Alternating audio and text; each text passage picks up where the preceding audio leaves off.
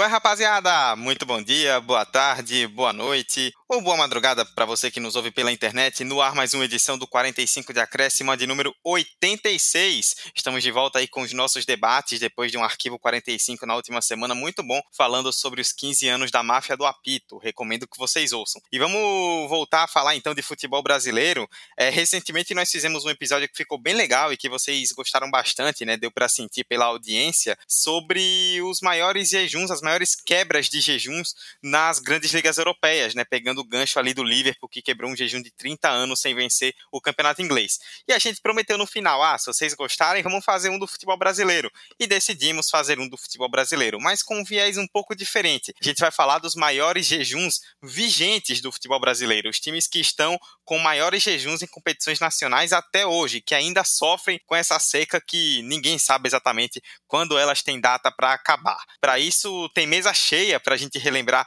essas histórias nesta semana. Eu, Eduardo Costa, apresento o 45 ao lado dos meus queridos amigos Emerson Esteves. Fala Dudu, fala Roberta, olá Vitor, é, olá você que está ouvindo a gente. Mais uma semana, mais um episódio, episódio para destacar as grandes secas em vigência do futebol brasileiro, então tem tudo para ser muito bom.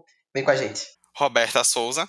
Olá pessoal, estamos aqui de volta e o assunto de hoje promete, tem muita informação interessante e hoje, mais do que nunca, vocês vão comprovar que a CBF sempre foi uma instituição amadora. E Vitor Santos. E aí, galera, vamos para mais um episódio. E pegando esse gancho aí que Roberto falou da CBF, vamos. Você, torcedor, seja desses times que a gente vai falar aqui, seja de outros, não sinta vergonha desses times por conta do jejum. Sinta vergonha da CBF por não conseguir manter um regulamento por vários anos seguidos. Bom, vamos lá então, sem perder tempo, vamos começar o debate e relembrar os maiores jejuns vigentes do futebol brasileiro em competições nacionais. É o tema do 45 de acréscimo número 86. Para a perna esquerda, Neymar levantou! Sérgio Roberto! Minha Nossa Senhora! O impossível aconteceu, meu Deus do céu! Gol! Hernani cruzou para Paulinho, entrou na área. Vai fazendo o domínio da bola, fez. Botou no terreno, parou, prendeu, driblou o back, rolou para trás. O Hernani, por Enis, emendou a guarda, é campeão! Pirlo, Pirlo, ancora Pirlo, de teto, tiro, gol! O James Milner na linha de fundo, cruzou na segunda trave. Olha o gol do Lovren! Gol! Que é sua, Tafarel! Partiu, bateu, acabou! Acabou!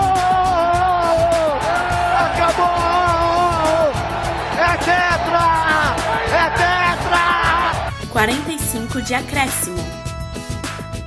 Vamos começar então. A gente decidiu fazer como fizemos no episódio de quebras de jejuns no futebol europeu, começando sempre da menor para maior quebra. Então a gente vai começar do menor partindo para o maior jejum. Mas vai rolar uma pequena inversão nesses dois primeiros. A gente vai começar com aquele que teria o segundo maior jejum, que é o esporte, que está há 33 anos sem vencer o Campeonato Brasileiro. A gente vai explicar aí durante o debate por que dessa inversão. O esporte que venceu o brasileiro pela última vez, pela primeira e última vez, em 1900 1987. Mas aí, Roberto, é importante a gente fazer um contexto porque é um campeonato que até hoje gera muita polêmica se o esporte realmente foi campeão, se o Flamengo é o campeão de 87. É, já passaram-se aí, como eu falei, mais de 30 anos e até hoje essa polêmica não parece longe de acabar. É, Dudu, e eu, como boa flamenguista, quero começar essa discussão dizendo que o esporte foi o campeão de 87. Então a gente já começa assim, ok?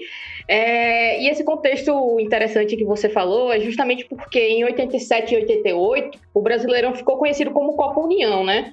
Isso tudo porque em 87 a CBF declarou financeiramente incapaz de organizar o campeonato. E aí sobrou para quem tinha que chamar a responsabilidade mesmo, que foram os clubes. E aí os 13 grandes clubes do futebol, né, os 13 mais populares do Brasil, criaram uma, uma nova entidade conhecida como Clube dos 13, que deu o que falar é, durante a década de 80 e da década de 90 também. É, e eles foram responsáveis justamente de organizar esse campeonato, é, contando com a participação, claro, dos 13 clubes e mais três convidados que foram Goiás, Curitiba e Santa Cruz. Só que aí o que, é que aconteceu? Os clubes, alguns clubes se sentiram injustiçados por, todo, por toda a situação, por como foi escolhido esses convidados é, do campeonato e tudo mais. A CBF ouviu muito é, durante esse período de tempo e resolveu fazer o seguinte: ela mesma organizar uma competição com 16 clubes esses 16 clubes que haviam ficado de fora da Copa União. Então, de fato, o que, é que a CBF fez foi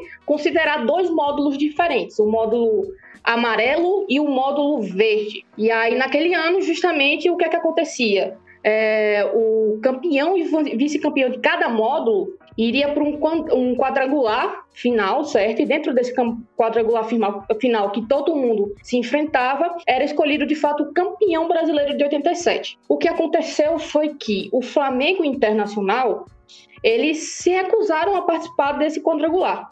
E aí sobrou para Guarani Esporte decidir de fato o título brasileiro daquele ano. E aí o esporte teve uma campanha até bem mediana, se você parar para pensar, é, dentro de, um, de, uma classificação geral. Ele não ficaria bem, não, não, não teria uma, um bom desempenho, mas cresceu no momento certo. E dentro dessa oscilação da campanha do esporte, a única certeza foi realmente o que levou o time ao quadrangular final. E aí esse quadrangular final virou de fato uma disputa direta. Como eu disse, o Internacional e o Flamengo se recusaram a participar e sobrou para Esporte Guarani em dois jogos decidirem o campeão brasileiro de 87. Esse primeiro jogo, o Guarani e o Esporte empataram por 1 a 1 e no segundo jogo, dentro do, de Pernambuco, o esporte fez 1 a 0 e se consagrou campeão brasileiro. E essa foi a última vez que o clube chegou tão longe no Campeonato Brasileiro.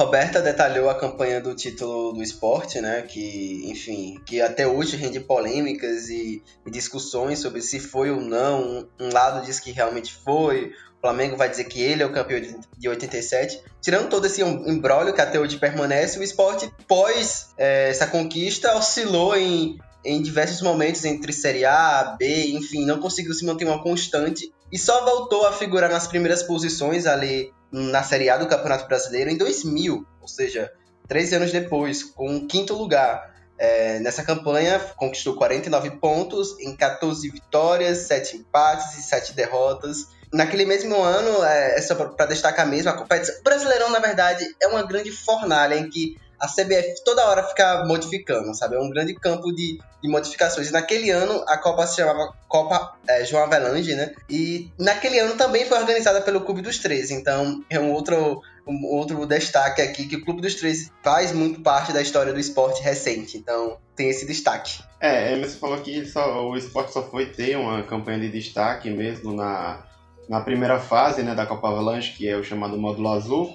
E na década de 90, é, você pode pensar, o esporte foi campeão em 87, poderia ter é, se estruturado, mantido uma base para manter-se no topo do, do Campeonato Brasileiro, ou pelo menos ali na primeira tabela, ali, né, entre os 10. Só que não foi, não é bem assim, né? Em, logo em 89, foi rebaixado com a penúltima pior campanha do campeonato. A década de 90 praticamente foi marcada e foi salva pelo pentacampeonato estadual de 96 a 2000. A melhor campanha na década de 90 foi em 98, que o time fez até uma ótima campanha, fez um, ótimos resultados em casa, perdeu apenas uma vez para o Bragantino, é, conseguiu a quinta colocação na primeira fase, passou para a segunda fase depois de 11 anos, só que nas quartas de finais é, pegou o Santos na primeira, na primeira partida desse confronto, abriu 3 a 1 é, na Ilha do Retiro, ótimo resultado. Só que na Vila Belmiro o Santos conseguiu um empate no segundo jogo, é, 1 a 1 e aí, por conta do regulamento daquele ano, a gente aqui vai cansar de falar que o tanto de regulamento confuso que a CBF conseguiu fazer, é, naquele ano de 98, é, permitia um terceiro jogo. E aí, no terceiro jogo, o Santos fez 2 a 1 levou o confronto, ou levou a classificação. Por incrível que pareça, percebi também que o esporte ele tem muito disso, né? De fazer uma boa campanha e logo no ano seguinte, vexame. É, na temporada seguinte, a 98 99, o time fez a pior campanha do campeonato e só não foi rebaixado por conta, novamente, do regulamento confuso. Naquele ano houve uma confusão por conta do rebaixamento e assim ele conseguiu permanecer.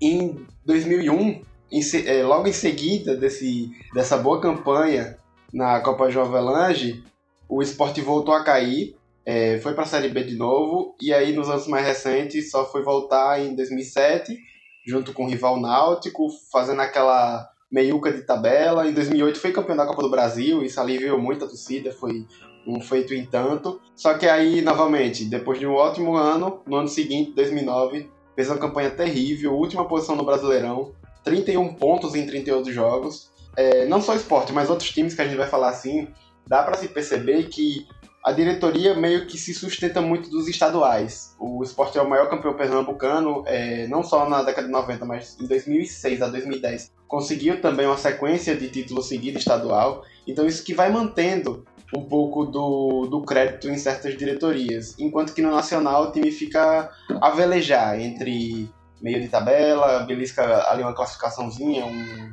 a primeira parte da tabela, né? E como eu falei, não é só o esporte, outros times acabam meio que seguindo essa, esse costume. Só quero complementar o que Vitor falou, que ele citou o título de 2008, né, da Copa do Brasil. Eu acho que o caso do esporte é interessante pra gente ver que não foi um time que ficou num limbo sem títulos. Ele acabou conquistando o próprio pentacampeonato estadual, a Copa do Nordeste e essa Copa do Brasil de forma inédita e única até então. Então, foi um time que conseguiu outras glórias pós 87, mas não conseguiu regularidade, né? Que é uma coisa que no futebol brasileiro a gente pouco vê, muito por conta das gestões amadoras que ainda regem o futebol brasileiro. Então, o caso do esporte é muito emblemático de como ele consegue ainda ter uma força estadual, mas como essa força nacional foi se perdendo durante o tempo e só em 2008 o time voltou a triunfar, mas ainda assim numa competição de de mata-mata. Então a gente consegue também analisar sobre essa ótica. Só a critério de curiosidade aí para os ouvintes, a melhor campanha do esporte em pontos corridos foi em 2015, quando ele conseguiu um sexto lugar. Foi 59 pontos com 38 vitórias e 14, 15 empates e 14 derrotas essa campanha de 2015 que o esporte ficou em sexto, né? Se em outros tempos, inclusive nossos tempos, isso daria Libertadores, né? Azar do esporte de ter feito isso alguns anos atrás. E pra gente, isso é uma curiosidade, né? Pra gente que fala tanto e cobra tanto por renovação no, no futebol brasileiro, o presidente do esporte à época do título de 87 era Luciano Bivar. Você que acompanha o mínimo de Brasil conhece esse nome. Luciano Bivar hoje é o presidente do PSL. Sim, o partido que elegeu o Coisa Ruim como presidente. E o Milton Bivar, que é irmão do Luciano Bivar, hoje é o presidente do esporte. Quando se fala de renovação, parece muito mais difícil do que realmente é. Vamos pular então para o próximo. A gente fez essa inversão porque o campeonato de 87 acaba interferindo diretamente no de 88, no ano seguinte, quando mais um nordestino é campeão. O Bahia foi o último título nacional do Bahia. O Bahia então está há 32 anos sem conquistar um título nacional. E Emerson, eu queria começar sobre o Bahia com você porque recentemente, né, durante essa pandemia, é, foram reprisados vários jogos aí, né, de jogos antigos, de grandes conquistas de vários clubes pelo Brasil, e você pôde acompanhar lá na Bahia, né, o Bahia campeão brasileiro de 88 contra o Inter, e isso acabou mostrando para uma geração que não acompanhou um Bahia campeão nacional, né? O que hoje parece algo muito difícil, quase inimaginável. A gente pôde ver uma geração histórica do Bahia que conquistou um título até hoje inesquecível e nunca mais repetido. Foi espetacular, sabe? Eu, obviamente, não era nem nascido na época que o Bahia foi campeão brasileiro.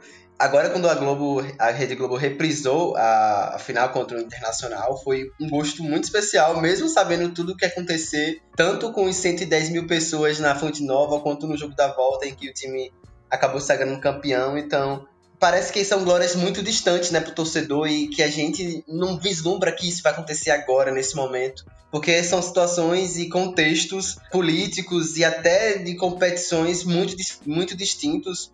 É, você até citou essa, essa questão do, de como a, foi se estruturado né, aquela competição de 88, uma grande várzea assim, em questão de organização, mas eu acho que a questão do Bahia que fica para mim é que um time como aquele, histórico como foi, marcante como foi, e que, enfim, tinha um Bobô como um dos melhores jogadores da história do time.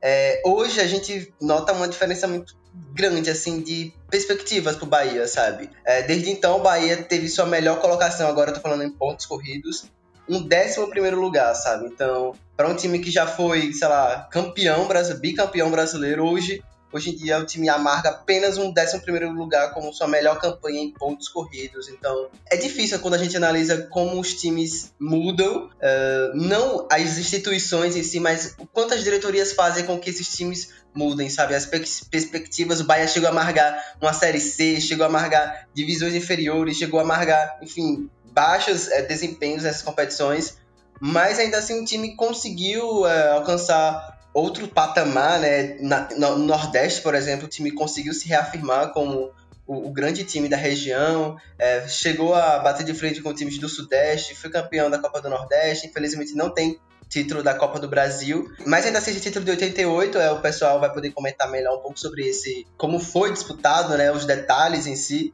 É, tem um gosto muito especial e recomendo para você, torcedor do Bahia, ou que não seja, vejam, vejam jogos, é a final contra o Internacional, tanto na Fonte Nova quanto no Beira Rio. Fantástico, espetacular. Não, e, e complementando a, essa visão que Emerson trouxe, né? De fato, o título do Bahia em 88 foi muito histórico. Então, a gente começa aqui, a gente está falando sempre desse contexto como um todo, principalmente de regulamento e tudo mais, porque de fato, é, esses dois títulos que a gente comentou até agora do esporte do Bahia foi um meio a um caos. Há uma mudança completa dentro do, do cenário brasileiro de competição. Em 88, para vocês terem uma ideia, o, o, a CBF voltou a atuar de forma forte com os clubes e decidiu enxugar esses números de participantes na competição. É, se vocês acompanharem, a gente falou de 16 times no módulo verde, 16 times no módulo amarelo. É, esse ano foram 24 equipes. E foi a primeira vez que houve rebaixamento e acesso dentro do campeonato. Então, de fato, foi a primeira vez que se parou para pensar que isso fazia sentido dentro de um Brasil que tem milhares de clubes. E, inclusive, como recomendação da FIFA, né? Nessa época, o Bahia tinha sido tricampeão baiano, e justamente em cima do Vitória. Então, de fato, começou muito bem, começou com, com o Astral lá em cima e se classificou com uma das melhores campanhas dentro do primeiro e do segundo turno somados. Então, de fato, o Bahia teve um desempenho é, esplendoroso. E aí passou por Esporte Fluminense nas quartas de, quartas de final e semifinal, respectivamente, e chegou de fato à decisão contra o Internacional, como Emerson bem comentou, é, é algo histórico é, pelo desempenho, pela, pela história do Bobô, e enfim. Foram 29 jogos com 13 vitórias, 11 empates e 5 derrotas. E nenhuma dessas derrotas aconteceu no mata-mata. Então, de fato, o, o, time cresceu quando, quando foi importante, quando foi necessário. E mais uma vez destacando o Bobô, né? Ele foi eleito, eleito craque do time naquele ano. E, inclusive, um fato curiosíssimo é que ele foi homenageado por Maria Bethânia na música Reconvexo. Eu não sabia disso. E aí eu tava fazendo uma pesquisa e disse, ué, o cara foi homenageado por Maria Bethânia, então o cara era bom mesmo. E aí o, o melhor desempenho do Bahia em, em, termos de colocação, né? Vocês já comentaram sobre pontos corridos, mas de colocação só veio acontecer dois anos depois. E daí em diante foi, foi o que Emerson falou, oscilações gigantescas entre bons desempenhos e, e perrengar bastante em Série B até e acho que o Vitor pode falar um pouquinho mais, principalmente dessa, desse ano de 1990, que foi o, o melhor desempenho até então, depois do título. É o Bahia que se, se agigantou assim que o antigo estádio Otávio Mangabeira foi erguido, né, para os íntimos a Fonte Nova, a antiga fonte, ainda podendo chamar de estádio não arena. É incrível perceber como foi crescente Claro que com altos e baixos. A partir do, do primeiro título nacional, inclusive para cima do Santos de Pelé e companhia, o Bahia ainda foi vice-campeão em 61 e 63, mas até 80 o time foi numa crescente muito, muito importante para o tamanho, né? É, na primeira metade do século, é, literalmente até 1951, o time não era o principal campeão estadual, era o Ipiranga. E aí, com, conforme é, teve a, o papel da Fonte Nova, teve o papel da torcida, teve o papel também da diretoria da gestão, de novo, com altos e baixos, claro, aqui lá, porque são décadas e décadas, então sempre vai ter crise e uma coisa aqui, uma, uma coisa melhor ali. Mas é, o ano de 88 veio para consolidar, né? É, esse Bahia que merecia esse título nacional, independente de regulamento é, confuso ou não, mereceu. O Bahia que fez uma campanha muito boa, 33 gols marcados em 88, é, 23 sofridos. O Zé Carlos foi o artilheiro do Bahia nesse campeonato com 9 gols. E a própria fonte, que estou falando tanto aqui, recebeu na semifinal 110 mil pagantes. A gente sempre fala de Maracanã, que recebe mais 100 mil na década de 80, 90, mas a Fonte Nova recebeu 110 mil, 438 pagantes. Foi o maior público registrado na, registrado na história do, da Fonte. Em 90, como o Roberta falou, conseguiu sua última melhor colocação no Brasileiro, é, eliminado na semifinal para o Corinthians, e depois consegue só beliscar fases finais, mas nada que colocasse o Bahia como um dos favoritos ou próximo de um outro título. Em 94 chega às oitavas, eliminado para o Palmeiras. É, na década de 90 vê o Vitória assumir um protagonismo maior no Campeonato Brasileiro, é, o Bahia cai pra, em 97 para a segunda divisão. O Vitória é vice-campeão brasileiro na década de 90.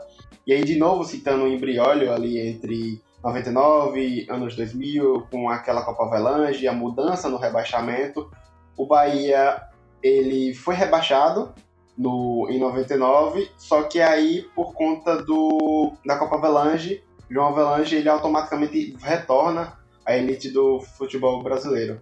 Bom, vamos passar então. A gente falou do, do Bahia de 88, do Sport em 87, e agora a gente volta um pouquinho mais no tempo para relembrar um jejum um pouco maior do que esses dois, o do Coritiba, que em 1985 foi campeão brasileiro, feito que até hoje jamais conseguiu repetir, parece muito longe de conseguir repetir. E Roberto, é muito louco pensar que essa final de 85 foi contra o Bangu, né? Para quem acompanha futebol hoje em dia, é praticamente inimaginável pensar Bangu e Coritiba, dois times de tamanhos parecidos, fazendo uma final de Campeonato Brasileiro, mas aconteceu há 35 anos atrás. É, Dudu, aconteceu há 35 anos atrás, o que para mim é a final mais inusitada de fato, né? Bangu, o maior clube do Rio de Janeiro, inclusive, deixar aqui bem claro. É, a gente começa falando sobre, sobre esse campeonato, né? Lembrando que ele tinha um outro nome, Taça de Ouro. Então, você pode ver por aí que a gente tá passando pelo, pelas fórmulas, por como chamava o Campeonato Brasileiro, e tá, cada um tem um nome diferente é justamente isso mesmo, era uma confusão para determinar a fórmula, não, não, se repetia, como o Vitor comentou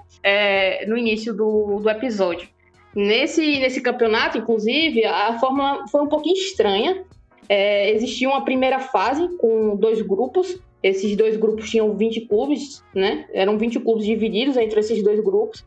E eles se enfrentavam. É, tipo, um clube enfrentava o, o clube do outro grupo. E aí tinham dois turnos, né? E aí se classificavam quatro é, dentro desse, desse esquema. Tinha uma outra, uma outra primeira fase com o grupo C e D, que aí tinham 24 clubes divididos em dois grupos de 12, seguindo a mesma, a mesma lógica. Na segunda fase, tinham 16 clubes, e aí eram organizados em quatro, quatro grupos de, de quatro equipes. Só quatro times se classificavam de fato, dessa vez para a semifinal, e aí partiram para a final. Então era um regulamento totalmente diferente do que a gente viu anteriormente. E foi justamente nessa, nessa coisa de um, de um regulamento particular que o Curitiba conseguiu o, se recuperar, por assim dizer. Essa primeira fase do grupo A, é, que foi chamada de turno, terminou em oitavo lugar. Só que aí no retorno, o Curitiba subiu de rendimento, liderou o retorno e conseguiu garantir essa vaga para a segunda fase.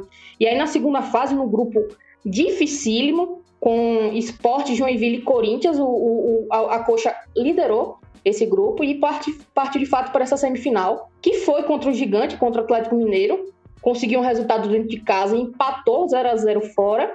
E aí a final inusitadíssima, muito icônica, por assim dizer, um Maracanã totalmente lotado com 100 mil pessoas e só 10, 10 mil torcedores do Coxa. E a equipe do Paraná meio que não se deixou levar, entendeu? Porque, de fato, aquele Maracanã estava lotado para torcer com o Bangu. É um pouco peculiar dizer isso, mas era verdade.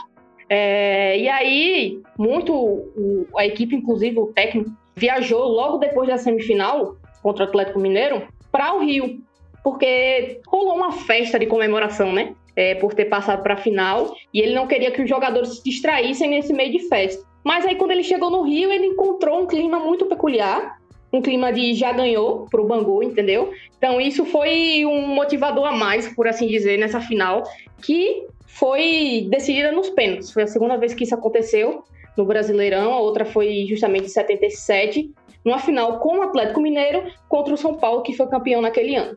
É, e como eu falei no início, que aqui haveriam times que meio que se sustentam por conta do seu estadual. O Coxa, recentemente, não só recentemente, mas logo depois desse título, na década, na década de 90, viu o Atlético ser referência de gestão de clube, o Atlético que levantou o seu estádio e aí conseguiu posteriormente nos anos 2000 o título nacional, é, recentemente conquistou o título internacional da Sul-Americana, enquanto o Coxa ele meio que vai sobrevivendo desses estaduais, né? E aí a gente percebe mais uma vez um outro clube que tem a sua tradição, tem o, a, o seu tamanho, que de fato é um clube grande, mas a, até então a não sei, não, não vou aqui acusar a diretoria, não vou aqui acusar Claro, o diretor tem parte da parcela, mas a gente percebe que é um clube que tem essa dificuldade em ter um protagonismo. E aí, é, e aí por conta da diretoria, que meio que não consegue fazer aquela gestão, é, por conta de N razões. Velho, quando fala do Coritiba, é, eu verifico muito a situação de como foi um time que teve uma chance de, em alguns momentos na última década, de voltar a colocar os holofotes para si através das das finais de, de, Copa do Brasil, ao qual perdeu as duas e não conseguiu. E ao a isso, ele via o, Atlético, né, o Furacão, é, ganhando força tanto no, no cenário estadual, é, mas principalmente no cenário nacional e internacional. Né? O time conquista título de Copa do Brasil, conquista título de, de Sul-Americana, enfim, o time ganha uma projeção muito maior. E hoje em dia, acho que a gente até assimila melhor um Atlético Paranaense indo para uma Libertadores de forma direta no brasileiro do que o próprio Coritiba, que nas últimas edições de, de primeira divisão tem capengado, tem, tem tido muita dificuldade de se manter. Então, mesmo com um, um título histórico como esse, é, nessa final é, única, podemos assim dizer, contra o Bangu, o time não conseguiu repetir esse feito e viu seu maior rival despontar no cenário nacional e internacional. Então, para o torcedor do Coxa, eu acho que essa situação é muito incômoda e é difícil também verificar como o time não conseguiu esse êxito nas competições que poderia, né? No caso do Coritiba tem esse aditivo de nesse período que esteve está sem ganhar nada, né? No cenário é, nacional, viu seu maior rival ganhar bastante coisa.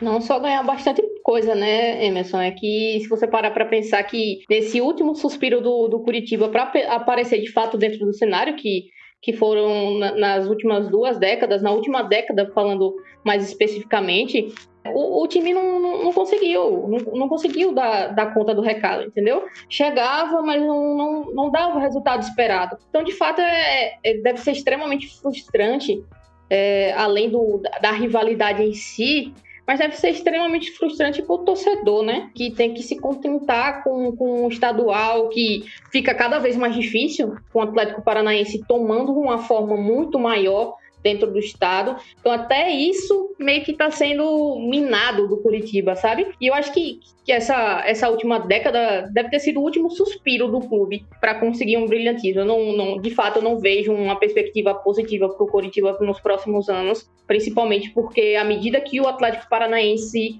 parece crescer, o Curitiba parece estagnar ou retroceder sabe? E isso é muito marcante pelas participações do, do, do Coxa na, no Campeonato Brasileiro tá, tá sempre subindo e descendo, subindo e descendo, sem uma estabilidade de fato, sem ao menos garantir um meio de tabela ali, sabe? Para dar um suspiro e, e, conseguir reinvestir o, o, o dinheiro do, do, campeonato em, em infraestrutura, em novos jogadores.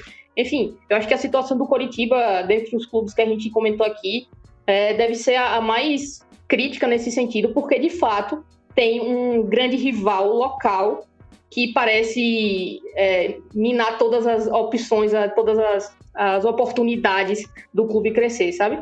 É, nesses altos e baixos, o Coxa ficou de 96 a 2005 na Série A. E nesses anos todos, apenas em três anos, ele conseguiu ficar à frente dos seus dois rivais, é, o Atlético Paranaense e o Paraná. Então a gente percebe aí também, no cenário nacional, o quão ele fica como mero coadjuvante e é até difícil a gente imaginar o Coxa sendo o, o Coxa, que ele é o principal campeão do, do Campeonato Paranaense. É, o Coxa tem 38, o Atlético tem 26, são 12 títulos a mais. Então isso não poderia ser refletido no cenário nacional. É, talvez no mundo paralelo, se ganhasse as duas Copas do Brasil, é, aquelas duas Copas, é, no início da década, a gente poderia estar falando aqui de uma maneira diferente, mas não ganhou. E aí viu o Atlético Paranaense é, superar o, o, tamanho e ter um maior brilho no cenário nacional e internacional. Para encerrar o Coritiba e puxar um gancho para o próximo, né? O técnico do Coritiba naquela conquista de 85 era o Enio Andrade, que naquele momento se tornou o segundo técnico a ser campeão brasileiro por três clubes diferentes, pelo Coritiba justamente em 85, pelo Grêmio em 81 e dois anos antes pelo Internacional, em 1979. Foi o último título brasileiro do Inter. E aí, Vitor, é bizarro, né? Porque o Inter, nesse meio tempo, conquistou a América, conquistou o mundo, se tornou, como o próprio Inter gosta de dizer, o campeão de tudo, né? Ganhou tudo quanto é título em tudo quanto é competição. Mas no Campeonato Brasileiro, entra ano, passa ano, a gente até brinca, né? Todo ano falando, esse ano o Inter vai, esse ano é o ano do Inter e nunca vai. E nessa brincadeira já são 41 anos que o Inter não conquista o principal título do futebol brasileiro. Eu gosto de ouvir isso vindo de um gremista, porque vem com mais emoção. Foi meu comentário imparcial. Foi um comentário imparcial. Vem com uma carga emocional muito forte. A gente percebe pela voz. Mas segue aí, Vitor, segue aí. Então, é assim, é, eu lembro de quando eu era menor, criança, e via o Internacional como uma referência do futebol brasileiro no cenário internacional. Então, via o Inter campeão da, é, da Libertadores em 2006, via o Inter sendo campeão é, de Recopa, conseguindo ter aquele, aquele brilho maior na Libertadores. E aí quando ia pro brasileiro, é, é isso, exatamente isso que você falou, Dudu. É, agora vai, agora vai, mas nunca vai. E o último brilho, de fato, que o Internacional teve nacionalmente foi na década de 70, com o tricampeonato, né? É, o time de Falcão e companhia, o Inter que fez todo mundo brilhar os olhos para aquele futebol.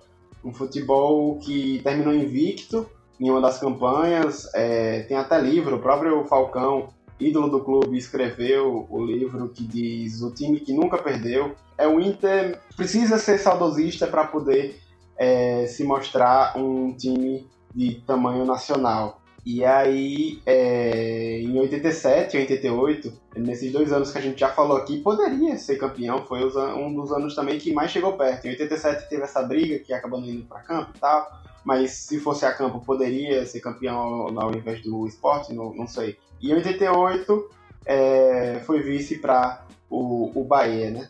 E mais recentemente a gente viu o Inter sendo até a gente citou no, no nosso último episódio, o arquivo 45 da semana passada, né, na Máfia Del Pinto, o Inter que foi vice em 2005, naquele tão polêmico campeonato é, daquela toda aquela máfia que estava por trás de tudo. Em 2006 também foi vice, e o último vice-campeonato do Inter foi em 2009, quando era favorito, era o Inter, e na última rodada teve que aturar o sofrimento para torcer pro Grêmio, só que acabou que, que não foi. E naquele ano o campeão foi o Flamengo, o Inter foi vice. E mais uma decepção do torcedor. Recentemente teve o rebaixamento, outra decepção que o torcedor tinha orgulho, pelo menos isso. A gente não é campeão, mas não cai. Só que aí acabou caindo. E aí é, vem de um projeto muito interessante desde, desde a volta foi vice da Copa do Brasil no ano passado, é um aparenta ter um bom planejamento para ganhar o prestígio, recuperar o prestígio nacional e esse ano vem vem aí como um dos principais nesse ano meio maluco, né? O Vitor começou falando desse último título, né, do Brasileirão de 79 do Inter, falando como aquele time era de fato diferenciado, né? Mas cabe aqui destacar algumas coisas. 79 foi um ano caótico, por assim dizer, né? Primeiro que em 79 houve a transição, né? Em setembro de 79 a CBF teve a missão de substituir a Confederação Brasileira de Desportos, que era o que comandava o futebol nacional até então. Então, de fato, 79 foi aquela bagunça e ainda teve uma bagunça extra. Para quem não sabe, de 72 a 87, os campeonatos estaduais eram uma espécie de classificatório para o Campeonato Brasileiro. Só que aí o que, que acontecia? Houve, haviam vários clubes que eram convidados que não tinham ido bem no estadual. Tinha clube que estava na segunda divisão, mas que recebia o convite para disputar o Campeonato Brasileiro da Série A, que foi o caso do Corinthians em 82. Então, tipo, uma confusão geral. E aí, em 1979, com alguns clubes de São Paulo, com exceção do Palmeiras, né, os grandes clubes de São Paulo, com exceção do Palmeiras, ficou. O, a bomba estourou. E aí eles decidiram se retirar dessa competição, né? Protestaram justamente contra essa confusão nessa, desse sistema de classificação.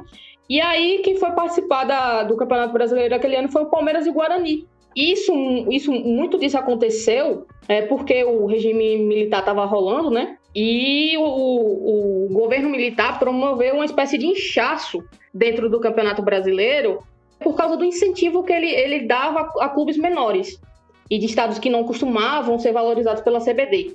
Era uma espécie de tipo assim, vou apelar para o populismo, para todo tipo de populismo, para me manter aqui. E aí, nessa onda, o campeonato de 79 acabou tendo míseros 94 clubes em disputa. Então você veja aí, de fato foi um, foi um título louvável do Internacional, o título do, do rei do Beira-Rio, né, como o Falcão era chamado. Foi uma campanha invicta, 16 vitórias e 7 empates. E de fato o, o grande último título do Internacional em um final contra o Vasco da Gama, que ganhou, o time do, do Inter ganhou fora de, de casa por 2 a 0 sem Falcão em campo.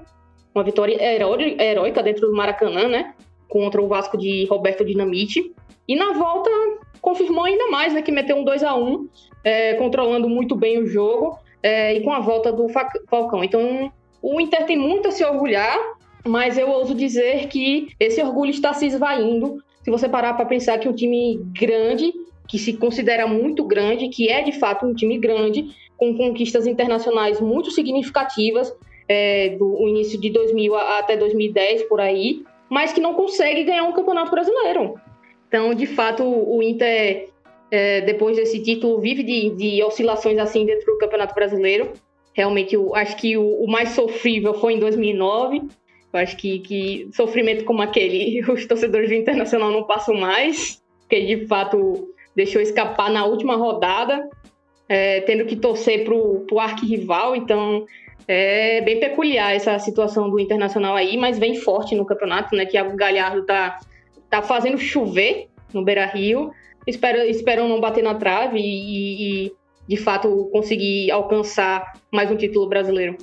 Né, só para fazer um comentário rápido a respeito dessa discrepância entre desempenhos nacionais e internacionais, né, com perdão do trocadilho do nome. Que o Inter não só tá há 41 anos sem vencer o brasileiro, mas tá há 28 sem vencer a Copa do Brasil. Ganhou só uma em 92. Mas nesse meio tempo, como vocês citaram, foi campeão da Libertadores e do Mundo em 2006, da Recopa Sul-Americana em 2007, da Sul-Americana em 2008, da Libertadores de novo em 2010 e mais uma vez da Recopa em 2011. Então, com um período ali de grandes conquistas sul-americanas e mundiais, enquanto não consegue repetir o mesmo feito dentro do país, né? É uma situação bem curiosa esse meio termo que vive o Internacional nos últimos anos. Vocês citaram, né? A Roberta citou aí que o Inter tá vindo forte esse ano, é o segundo colocado no momento em que a gente grava esse podcast. O primeiro colocado é o Atlético Mineiro, que tem o maior jejum que a gente puxa agora para encerrar. São 49 anos sem um título brasileiro. Emerson, é, a gente fala muito aí, né? Falamos muito nesse episódio da bagunça que é a CBF, que era a organização de campeonatos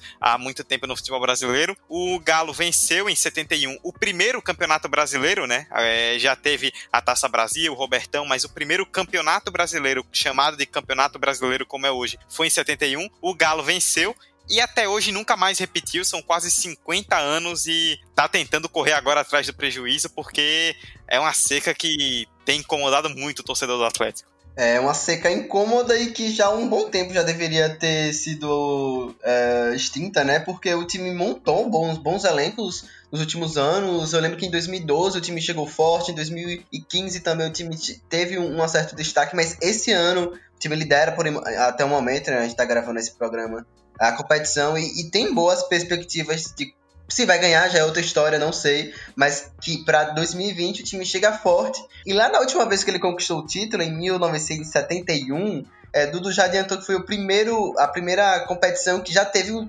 o título, né, o nome de campeonato nacional, porque a CBD na época transformou o torneio Roberto Gomes Pedrosa, o popular Robertão, em campeonato nacional de clubes. E o Atlético era um dos grandes clubes da época, era um dos mais badalados, mas para aquela competição Fluminense e o Santos, do Pelé, e Botafogo eram os grandes favoritos, né? Mas o Atlético, na época, tinha também um time muito bom, muito técnico, muito talentoso. E Dada Maravilha e o técnico saudoso Tele Santana, o enorme Tele Santana, é, comandava a equipe. Passando um pouco agora pelo regulamento daquele, daquela competição, que, como a gente já falou aqui, é completamente diferente dos outros regulamentos eram 20 participantes divididos em duas chaves de 10 clubes cada, em que todos jogavam contra todos em um turno único. Primeiro contra os times da sua chave, depois contra os times da outra chave. Da outra chave. Os seis primeiros colocados de cada chave se classificavam para uma segunda fase e os 12 classificados eram divididos em três grupos com quatro clubes cada, jogando em dois turnos, classificando-se primeiro o primeiro de cada grupo triangular decisivo, um turno apenas. Pra você ver como era uma confusão, entendeu? Eu, eu me pego vendo assim essas competições, esses, esses regulamentos, e me pergunto se os torcedores na época entendiam o que estava acontecendo. Porque se acontecesse hoje, eu acho que as pessoas não iriam acompanhar essas mudanças. Enfim, é, basicamente o, o, o Atlético teve na primeira fase alcançou a segunda posição com 23 pontos, 7 vitórias, 9 empates, 3 derrotas. Na segunda fase, é, com quatro times agora. A primeira foi com 10 times. Ficou em primeiro lugar com 7 pontos, sendo 3 vitórias, um empate, duas derrotas. Classificado para o triangular final com Atlético Mineiro, ou a própria Atlético Mineiro, São Paulo e Botafogo. Primeiro lugar com 4 pontos, sendo duas vitórias em dois jogos. Venceu o São Paulo por 1 a 0 e venceu o Botafogo por 1 a 0 e sagrava-se posteriormente campeão.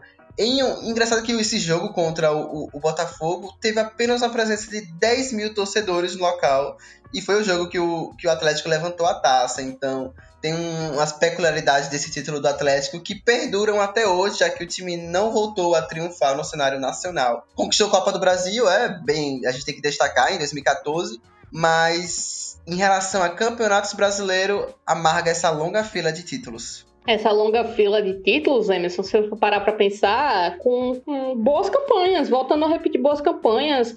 É, para vocês terem ideia, foram cinco vice-campeonatos desde 71, mas de fato sempre batendo na trave. E aí, entre 2012 e 2008, de fato, o time flertou muito forte com o título e cometeu aqueles vacilos decisivos no percurso para perder a, a, oportunidade. E aí foi justamente nesse intervalo de tempo que, para recuperar um pouco do ar, né, de ver o, o, seu principal rival, principalmente em 2014, que, que havia sido bicampeão brasileiro, o Cruzeiro, né, em 2014, o Atlético foi lá e ganhou a Copa do Brasil, né, para dar aquele alívio, justamente em cima do Cruzeiro. Então acho que é isso que segura um pouco o Galo durante esse desse período de tempo. Falta para o time é, repetir é, um bom desempenho. Não teve um, um, desempenho tão bom ano passado, mas fazer esse ano acontecer. Tem um time muito bom, um técnico muito bom, muito capacitado. Eu acho que essa é a grande chance do Atlético nos últimos anos para conseguir conseguir o título. Se você parar para pensar que não temos mais da, da Maravilha ou Tele Santana como, como técnico. Então, de fato, deve ser o, o, o ano mais mais próximo que o Atlético chegou é, nesses últimos tempos. O Galo é um caso curioso porque a gente falou aqui de Bahia, que teve seus anos de ouro, a gente falou de é, esporte, Inter. O Inter conquistou, é, teve a sua era de ouro com o último nacional, com seu maior ídolo, o Falcão, talvez um dos maiores. E o Galo tem uma questão muito interessante porque, para muitos, o maior ídolo do Galo é o Reinaldo. E ele foi referência de baita jogador na década de 70, final de 70 e 80. Só que ele não estava naquele elenco, campeão de 71, e ele não tem um título de Campeonato Brasileiro pelo seu único clube, o clube que fez o, o próprio Reinaldo brigar, né? É, para muitos, o maior, a maior final de todos os tempos, na época que o Campeonato Brasileiro tinha fases finais, foi a final de 80 entre Flamengo e Atlético Mineiro, né? O Flamengo de Zico e o Galo, o Atlético de Reinaldo. E foi uma final que o Galo aí acabou de novo sendo vice e o Reinaldo só ficando com títulos de estadual e demais títulos. O Atlético era um dos principais times que mais fazia viagens e disputava títulos internacionais. Esses torneios, é, a gente tira onda hoje da, da Florida Cup, que Palmeiras e Flamengo ganharam recentemente, mas na década de 80 e 70 era algo muito comum e os times valorizavam demais. O Atlético hoje tem, na década de 80 e 70, muitos títulos assim.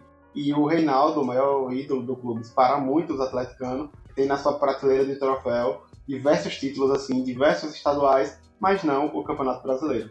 Pois é, são vários títulos estaduais, ganhou a Copa do Brasil, como vocês citaram, em 2014. Também em 2014 venceu a Recopa Sul-Americana, que foi conquistada por conta da Libertadores em 2013.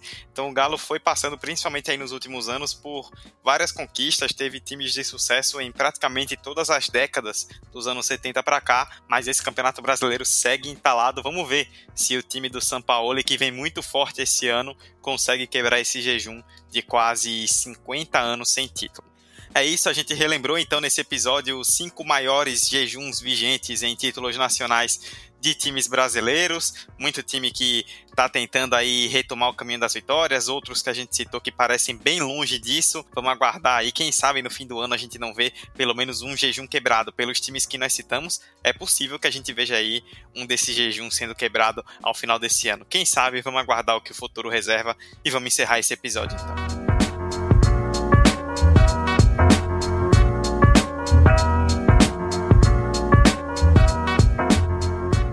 Nossas redes sociais você já conhece, arroba 45 de acréscimo no Instagram e no Twitter, o e-mail 45 de acréscimo arroba gmail.com. Nós estamos hospedados no Anchor e em tudo que é agregador pela internet, né? Spotify, Google Podcasts, Apple Podcasts, Deezer, no seu aplicativo favorito de podcasts, é só pesquisar por 45 de acréscimo e você vai nos encontrar. Este foi o 45 de acréscimo de número 86, onde falamos aí de muita curiosidade, muita coisa, um episódio mais leve e bem legal pra gente relembrar muita história. Eu, Eduardo Costa, apresentei essa edição ao lado de Emerson Esteves, de Roberta Souza e de Vitor Santos. Emerson, muito bom poder passar por essas histórias e é isso aí, ficou bem legal. Até a próxima. É isso, torcedores desses times. Podem entrar em contato com a gente, podem abrir seus corações na, nas redes sociais do 45 de Acréscimo, falando por que vocês acham que o time de vocês não conquistou um, um campeonato nacional depois é, desses dos últimos anos, né, que eles conquistaram. E eu levanto um outro tópico de discussão aqui para as redes sociais, para um pós-jogo, enfim. Lá vem ele. Torcedor do São Paulo, já pode ligar o sinal do alerta para um possível futuro ele aparecer numa lista como essa? É isso. Cheiro para vocês. Até semana que vem. Tchau. É, é, sempre bom aqui nesse podcast porque a gente sempre deixa muito bem claro quão clubistas nós somos. não é clubismo. Não é. é. Eu senti uma provocação. Eu senti uma provocação, eu senti. Dudu vai falar do Internacional, chega muda o tom. Emerson vai se despedir e dar uma cutucada no rival. Eu sou a única trouxa aqui que cutuca o meu próprio time, né? Essa parece ser a verdade. Roberta, você ainda quer se despedir ou depois dessa não precisa mais? Não, pessoal, é até o próximo episódio. Espero que vocês tenham curtido bastante. É, foi uma pesquisa bem bem robusta, bem, bem densa que a gente fez, é um pouco diferente do que a gente tinha feito com, com a quebra de jejum, mas eu espero que vocês tenham curtido. É, sigam a dica de Emerson de, de dar esse feedback emocional nas nossas redes sociais, a gente sempre agradece. E é isso aí. Vamos, vamos ver o que vai ser esse Campeonato Brasileiro 2020, se vai continuar, se o Flamengo vai ser expulso. Não sei, vamos ver. É, agora trazendo a sanidade de volta ao podcast, Vitor Santos. Valeuzão, Vitor. Até a próxima. Valeu, Dudu. Valeu, Robson. Valeu, Emerson. Valeu você que nos acompanhou até aqui. Você que seja torcedor do esporte, Bahia, Inter, Coxa, o Galo, não se sinta ofendido por esse podcast, não se sinta mal. Valorize seu time. Agradeça por todas as conquistas, independente se elas são o Campeonato Brasileiro ou não. E é isso, nos passa esse feedback. Os outros torcedores também tem sempre aqueles torcedores São Paulo, Botafogo, que não pode mangar tanto. Mas não vou puxar sarro aqui não agora, vou segurar o clubismo. E um grande cheiro a todos. Muito bem, com esse final clubista e cheio de provocações, a gente encerra o 45 de acréscimo de número 86. Voltamos na semana que vem, um pouco mais centrados, eu espero. Até o próximo episódio. Valeu, galera. Tchau, tchau. Pra perna esquerda, Neymar levantou! Sete Roberto! Minha Nossa Senhora! O impossível aconteceu, meu Deus do céu! Gol! Hernani cruzou pra Paulinho, entrou na área. Vai fazendo o domínio da bola, fez. Botou no terreno, parou, prendeu, driblou o back, rolou pra trás. O Hernani, pro Enis, emenda a guarda, é campeão! Pirlo, Pirlo, ancora Pirlo di tetto, tiro, O James Milner na linha de fundo, cruzou na segunda trave. Olha o gol do Lovren! Gol! Que é sua, Tafarel. Partiu, bateu! Acabou! Acabou!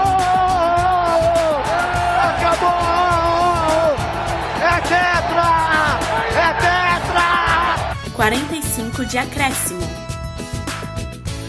Tô dizendo, gente. A gente não É, segura, eu, não. eu esperava um final Não tem, ponderado. Aí, Não aí, tem- Botafogo, Não né? tem um pingo de vergonha. A gente não tem um pingo de vergonha na cara. É isso. Esse podcast foi editado por Hector Souza.